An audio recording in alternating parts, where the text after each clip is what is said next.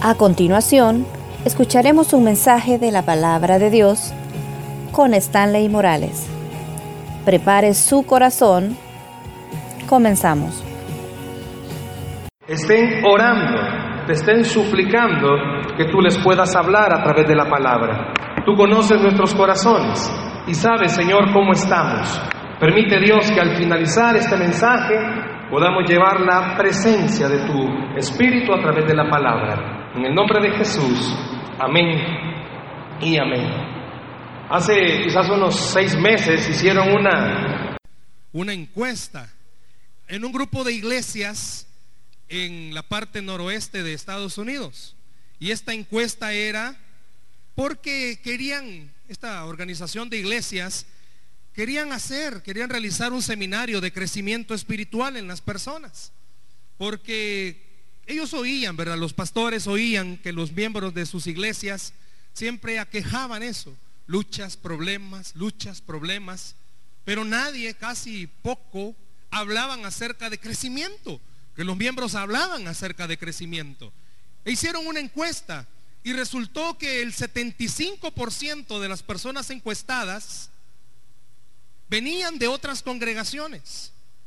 Y que de ese 75% que venían de otras congregaciones, un 30% estaban en esas iglesias porque allá no habían oído lo que querían oír y querían ver si en esta iglesia oían lo que querían oír.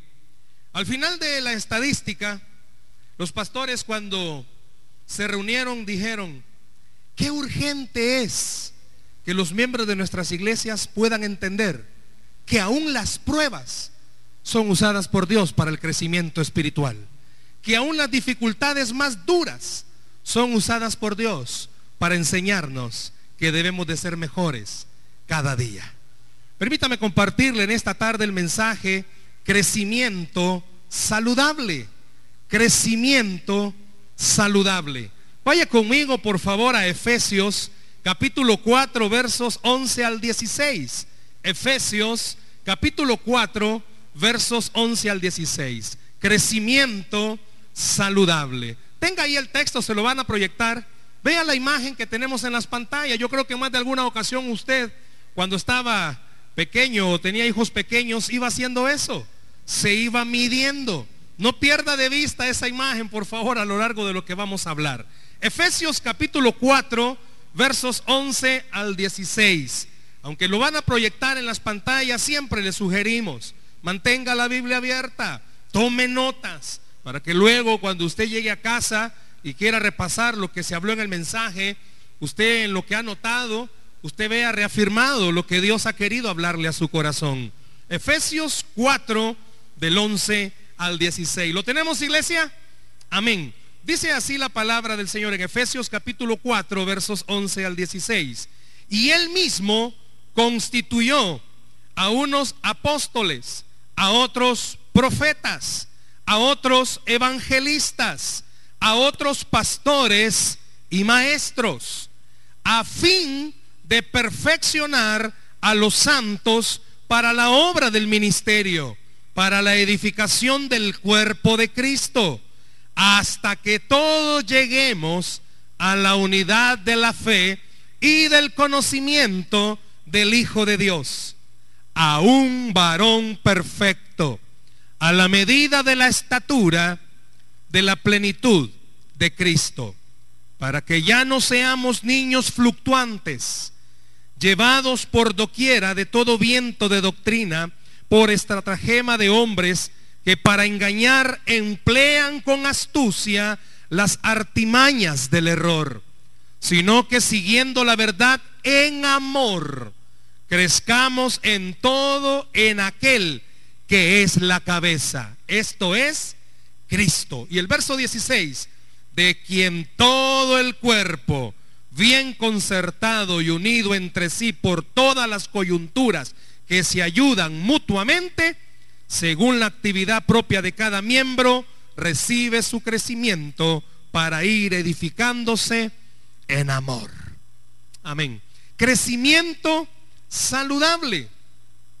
Si usted escuchó lo que yo comencé diciendo, ¿verdad? De esta encuesta que se realizó, y relacionado con la imagen que nos proyectaban con respecto al tema, a lo largo del mensaje vamos a descubrir que el propósito principal por el cual Dios nos tiene en esta congregación es que quiere que cada día crezcamos y seamos mejores, sabiendo y reconociendo quiénes somos.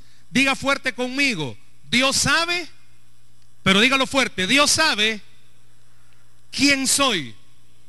Yo necesito, pero dígalo fuerte, yo necesito reconocer quién soy. No sé si me entendió.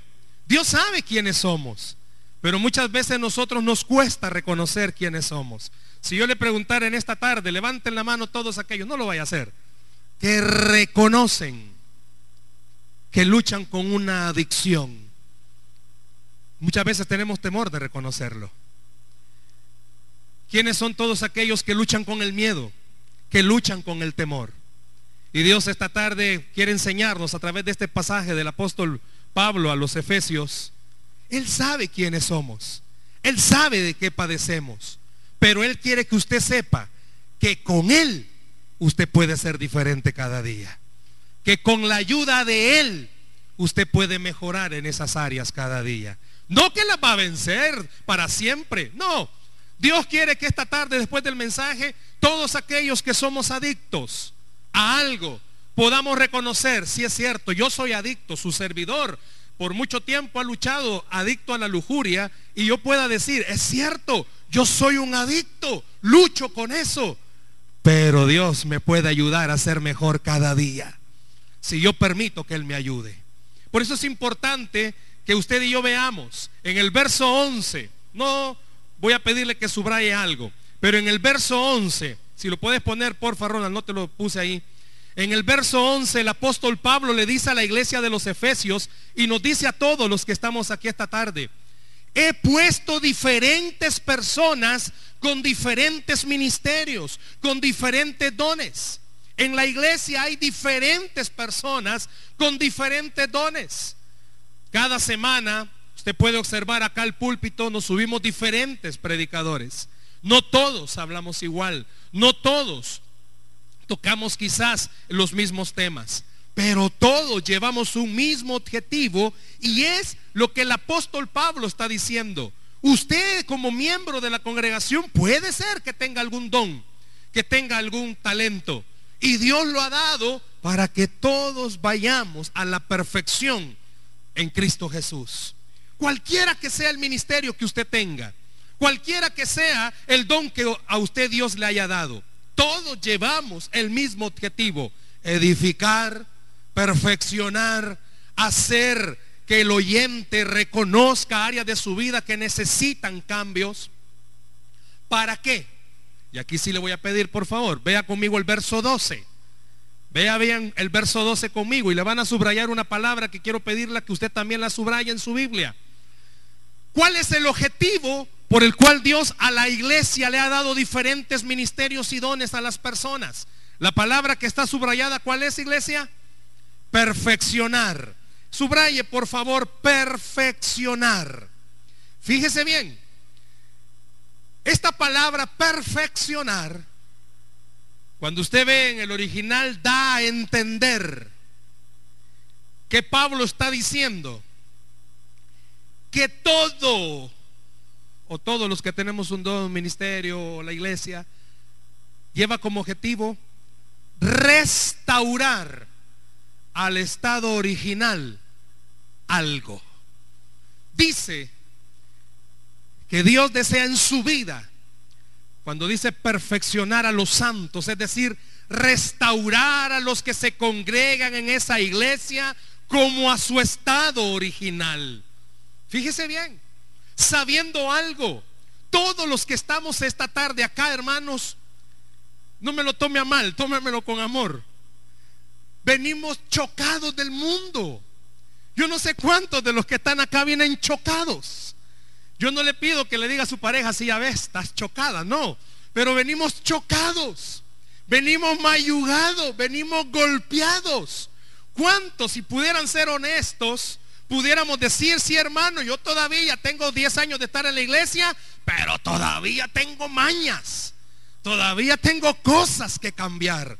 Todavía mi carácter, hermano, sigue siendo el difícil desde antes de convertirme a Cristo. Pues el, el, escritor sagrado está diciendo, pues sí, precisamente por eso la tarea es perfeccionar a los santos, restaurarlos, irlos poco a poco, día a día, llevarlos del estado en el que están actualmente.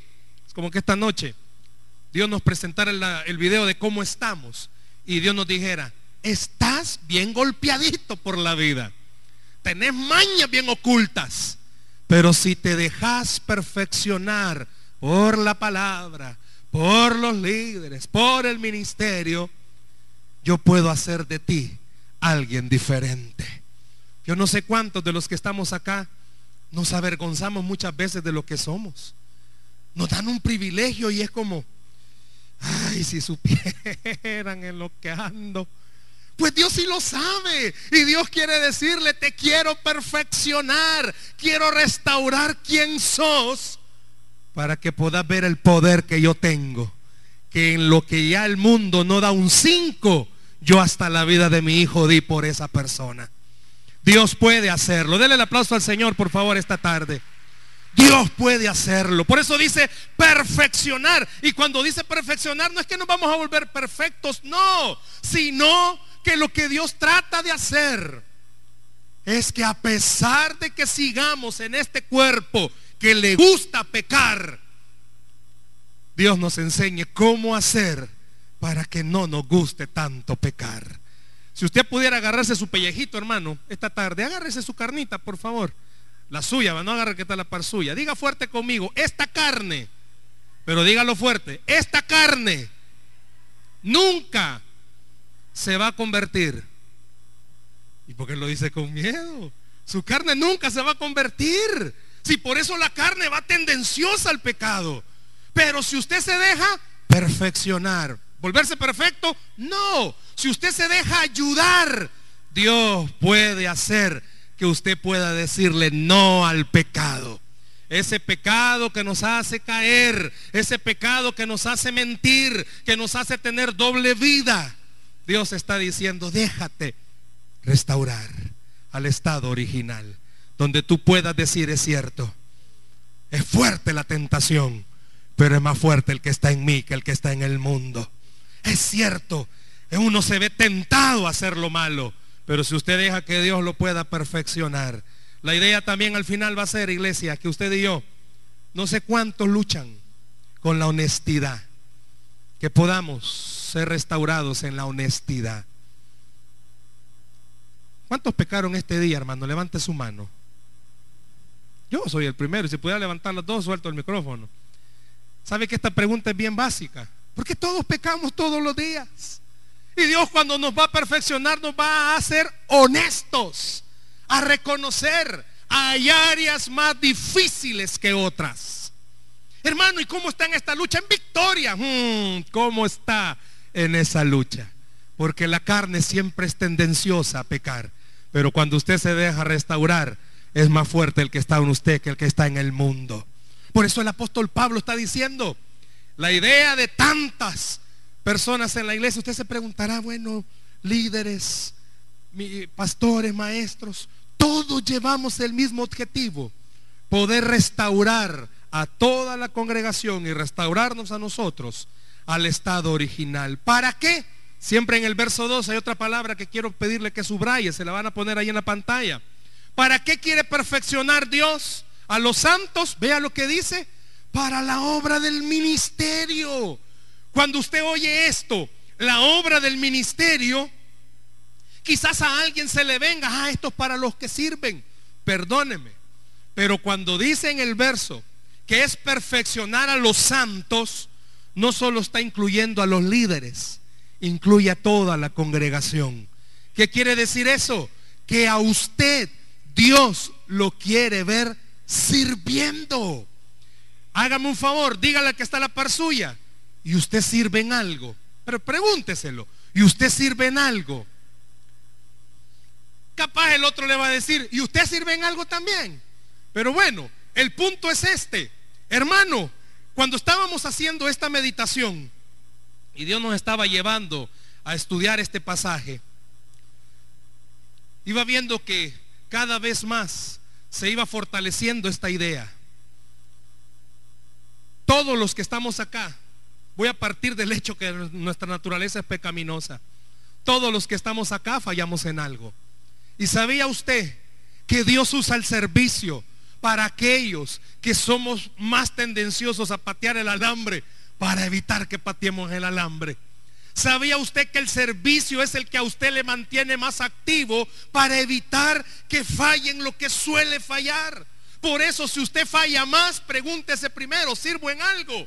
Y si no sirve en algo, Dios le está diciendo, parte de lo que Él usa para perfeccionarnos o hacernos crecer es el servicio. Entre más sirve, usted más cuenta se da que de plano somos miserables, pero que el amor de Él es tan grande que puede usar hasta lo que está más perdido. Y entre más usted sirve, más entiende ese amor y se deja abrazar por ese amor del Señor. Y ese es el amor que lo va a sacar del estado en el que usted se encuentra, donde falla cada momento. Si usted no está sirviendo, pregúntese, ¿por qué no lo estoy haciendo? Sabía que en esa estadística que hicieron, en esa encuesta que hicieron en estas iglesias, descubrieron que de este 75% que venían de otras iglesias no han servido en ninguna iglesia. Porque siempre su culpabilidad es, no, yo no puedo servir, si voy a fallar, yo quizás dos semanas sirva y a la siguiente semana voy a dejar eso. Si hay alguien con ese pensamiento esta tarde, déjeme decirle parte del Señor, cuando comience a servir, usted se va a dar cuenta que no es usted ni lo santo que pueda ser, es la gracia de Dios el que le va a ayudar a poder servir. Sirva, a través del servicio Dios nos permite ir creciendo. ¿Cómo es eso? Porque entre más servimos, más reconocemos nuestra dependencia de Él. Porque en sus fuerzas usted no puede, pero en la fuerza de Él sí podemos hacerlo. Comience a servir. El apóstol Pablo le dice a la iglesia, a través del servicio es como nosotros podemos ir creciendo. Pero ¿para qué vamos a servir? Siempre en ese mismo versículo 12 hay otra palabra que quiero pedirle que subraye y es la edificación del cuerpo de Cristo. ¿Qué significa eso? ¿Por qué le pido que subraye esto? Cuando usted estudia un poquito este pasaje y descubre que el apóstol Pablo está diciendo la edificación del cuerpo de Cristo es nutrir. Esa palabra edificación viene de nutrir, alimentarse. Cuando todos los que estamos aquí en esta tarde, hermanos, imagínense algo. Si todos los que estamos acá ponemos en uso los dones y talentos que Dios nos ha dado, nos vamos a comenzar a nutrir y vamos a comenzar a fortalecernos y vamos a comenzar a crecer. Y usted se va a dar cuenta que el problema que usted tiene también lo tiene otro, pero ese otro que tiene el problema está un poquito más fuerte que usted y no porque Dios lo ame más a él, no, es porque él ha querido nutrirse un poquito más. Cuando nosotros comenzamos entre nosotros mismos a compartir nuestras cargas, y nuestras luchas, ¿sabe qué hace? Nos nutrimos. Yo dije algo cuando comencé a orar al inicio del culto. Aquí es bien difícil que interactuemos. ¿Por qué? Porque hoy se sentó en un lugar, el otro domingo se va a sentar en otro.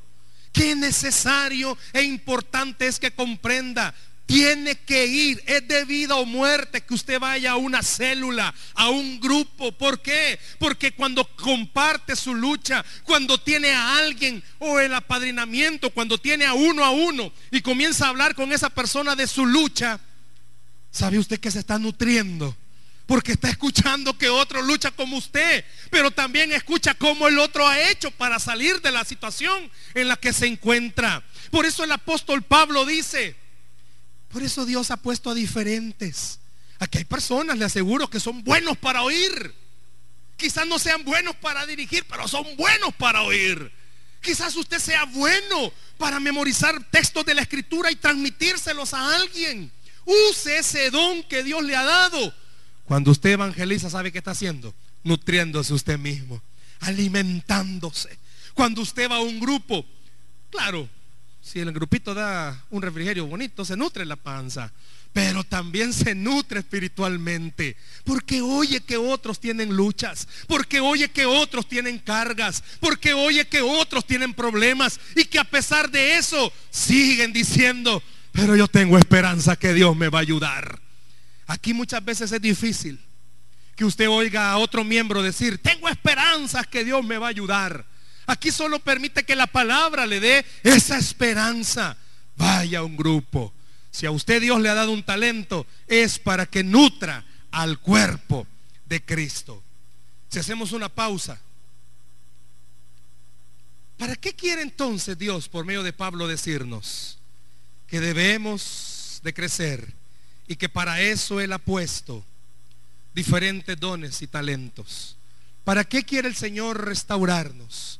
¿Para qué quiere el Señor que sirvamos en la obra? ¿Para qué quiere Él que nos nutramos?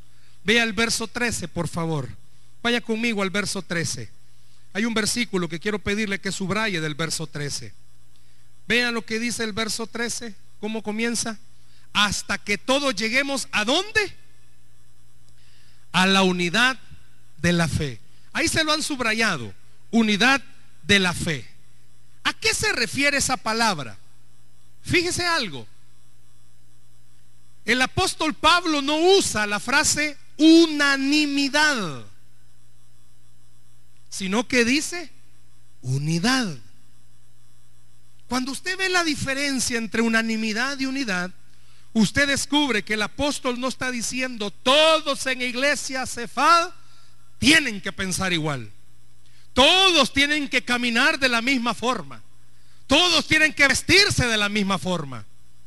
No, él está diciendo con esa frase, unidad de la fe, que a pesar de que todos somos diferentes, todos podemos crecer espiritualmente.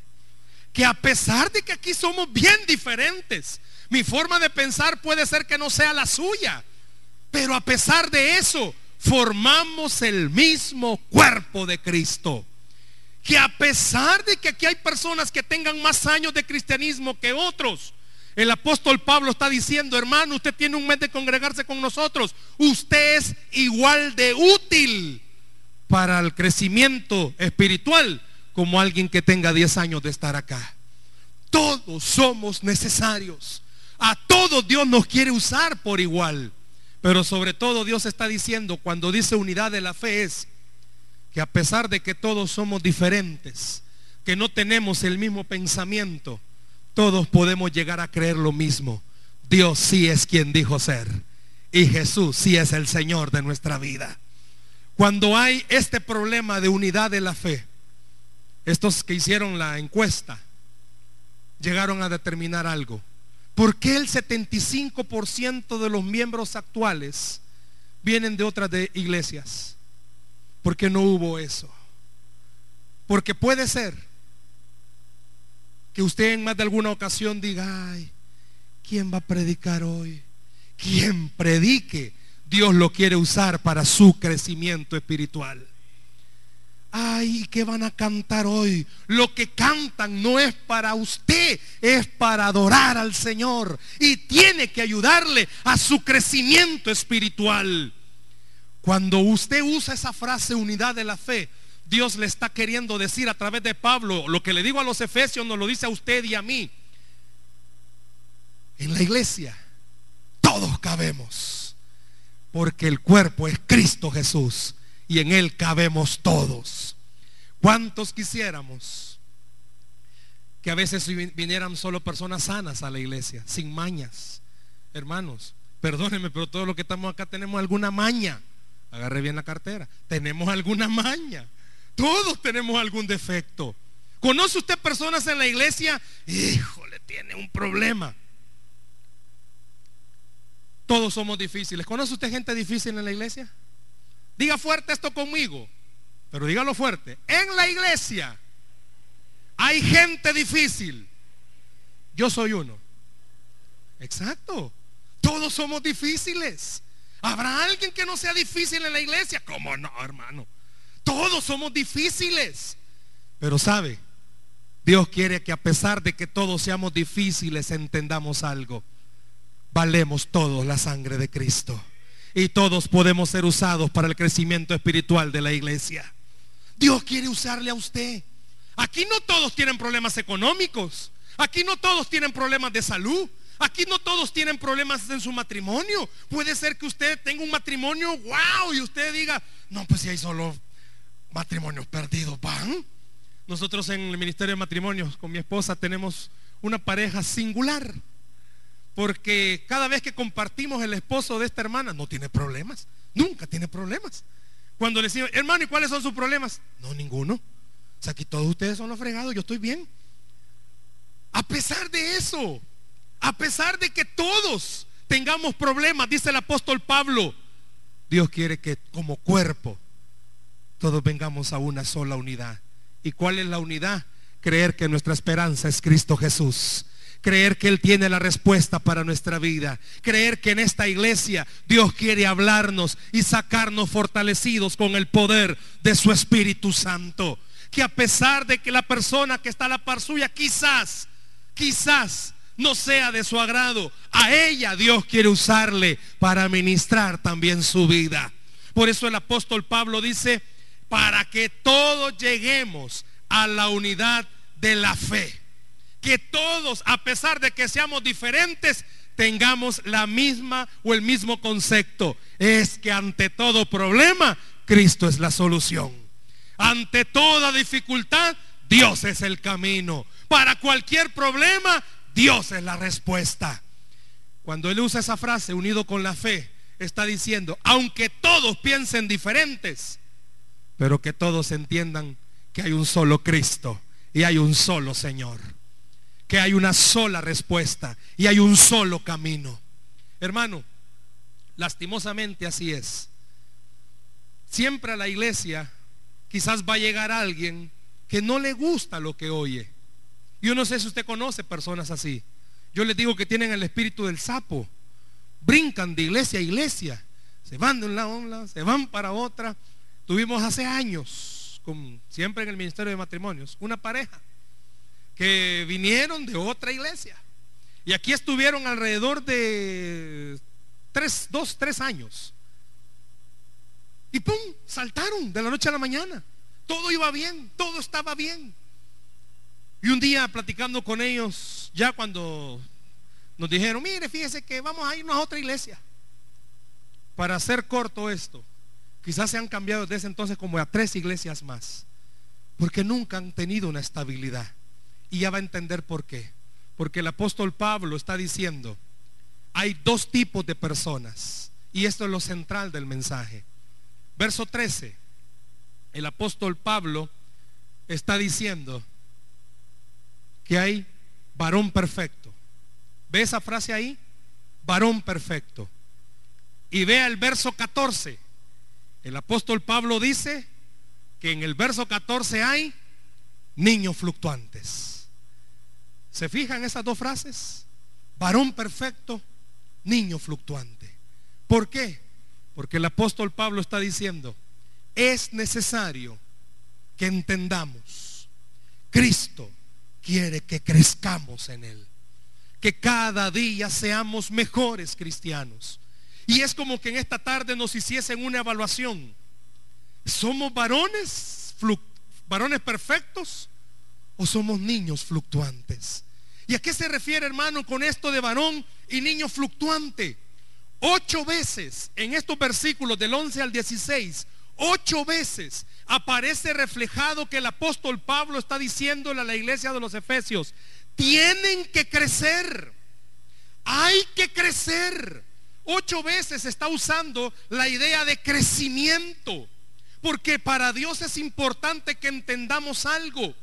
En esta vida todos vamos a tener problemas. ¿Habrá alguien que no tenga problemas? Todos vamos a enfrentar dificultades. Pero esos problemas y esas dificultades deben de hacerle fuerte en el Señor. ¿Por qué? Cuando dice unidad de la fe, le está diciendo, porque usted tiene que comprender algo. Jesús dijo que en el mundo tendrías aflicciones, pero él dijo, tranquilos, yo he vencido al mundo. Él dijo que en este mundo tendríamos problemas. Él dijo que íbamos a pasar por momentos duros.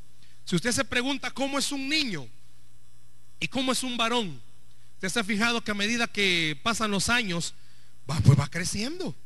Y si el niño no comienza a crecer, lo llevan al médico. Y el médico comienza a decir, uh, hay falta de alimento, falta de nutrición. Se recuerda que eso lo vimos. Mm, este niño falta de vitamina. El apóstol Pablo está diciendo, Dios quiere que usted se vuelva un varón perfecto, alguien que esté creciendo, alguien que su vida demuestre que las pruebas en vez de votarlo lo están fortaleciendo porque le están haciendo entender que a pesar de la tormenta, Cristo está en esa tormenta. Que a pesar de la dificultad, Cristo está en esa dificultad. Hace, le pedí permiso a esta pareja, hace 18, 19 años, eh, Dios les permitió ser padres por primera vez. Y todo el embarazo, excelente. Todo el proceso del embarazo iba muy bien, las ultras y todo. Y nadie dijo nada de los médicos. La pareja estaba emocionada porque iban a ser papás por primera vez de un varón. Y hace 19 años, cuando nació, todo bien. Pero el día que nació, sacaron a la mamá del hospital, pero dejaron al niño en observación. Comenzaron a hacer una serie de análisis. Al principio dijeron que era microcefalia. Y comenzaron a hacer análisis y análisis. Pero hace 19 años a este matrimonio Dios le está permitiendo tener un hijo con parálisis cerebral. Hace 19 años Dios comenzó un proceso con ellos. ¿Proceso de qué?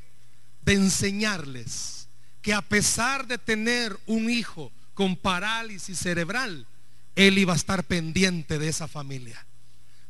Acaba de cumplir 19 años el hijo. Y si usted ve al matrimonio, usted los ve fortalecidos.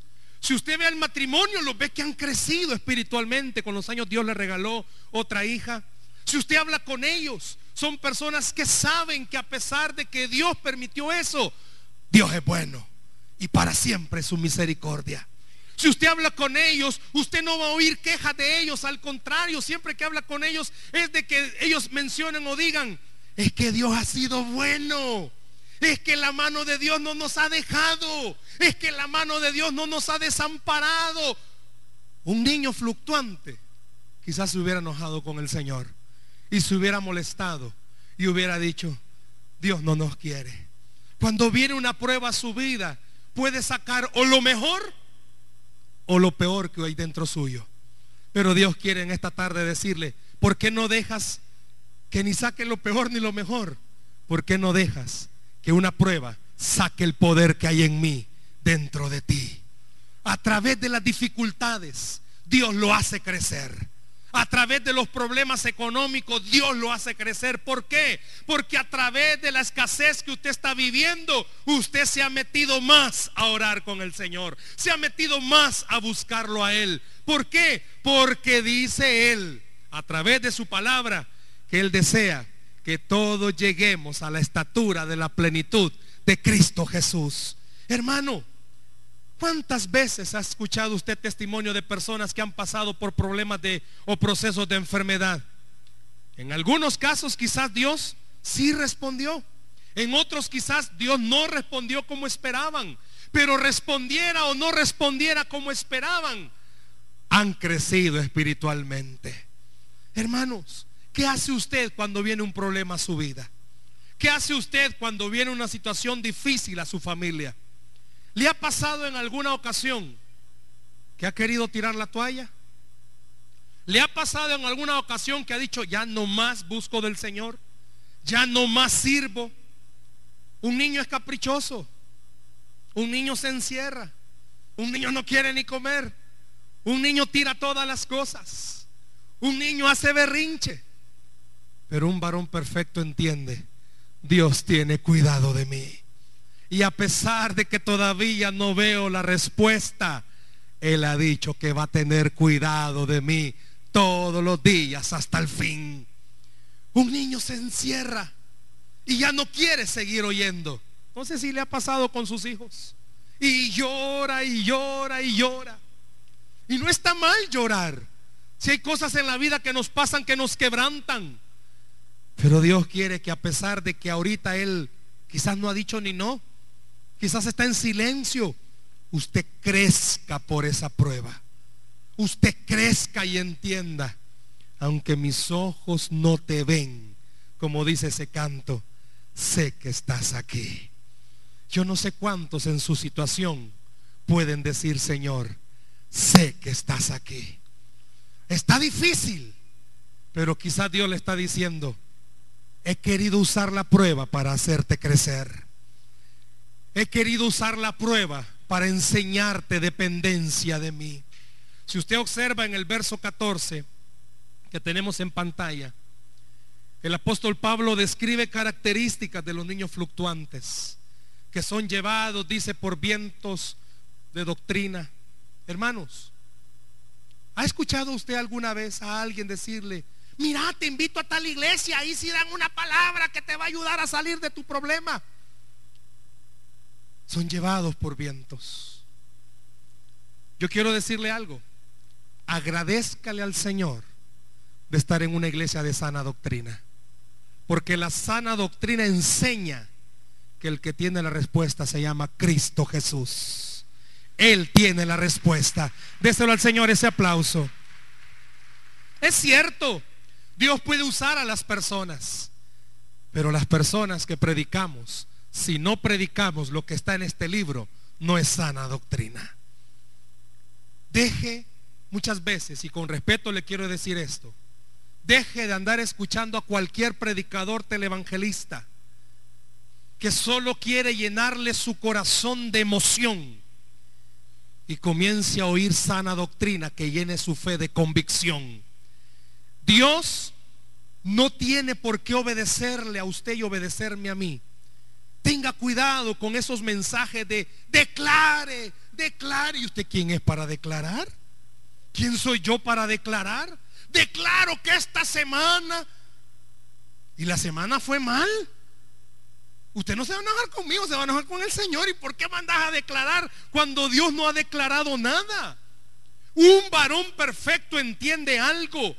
Si Dios me va a hablar a mí, me lo va a hablar a través de su palabra. Y Él no se va a contradecir. Por eso es importante, como les dije al principio, estas dos hojitas. Haga su devocional y va a entender el mundo va a llenarse de personas que van a levantarse a declarar. Tenga cuidado, porque el único que puede declarar, ya declaró. Clama a mí, yo te responderé, dice el Señor. Él ya declaró. Tenga cuidado con lo que oye. Tenga cuidado con lo que ve.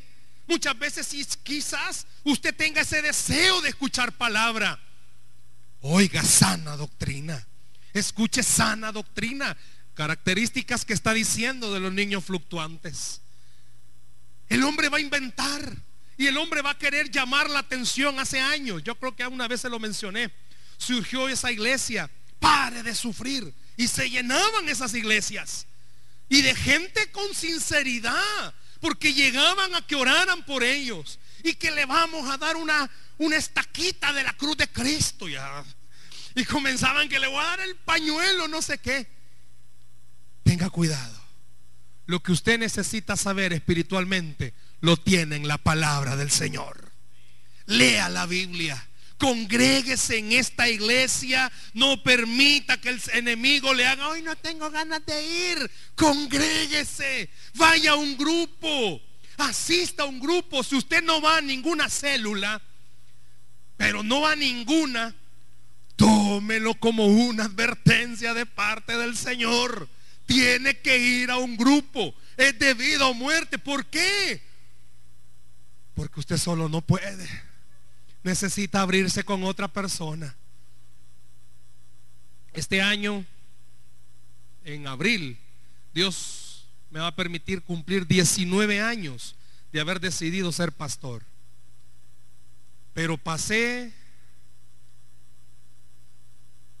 quizás 12 años, ¿verdad? 12, 14, algo así. tragándome todas las cosas, si aún sirviéndole al Señor. No hablaba con nadie. ¿Qué tal, hermano? Bien. ¿Y alguna lucha? No, estoy bien. Bien, bien, bien.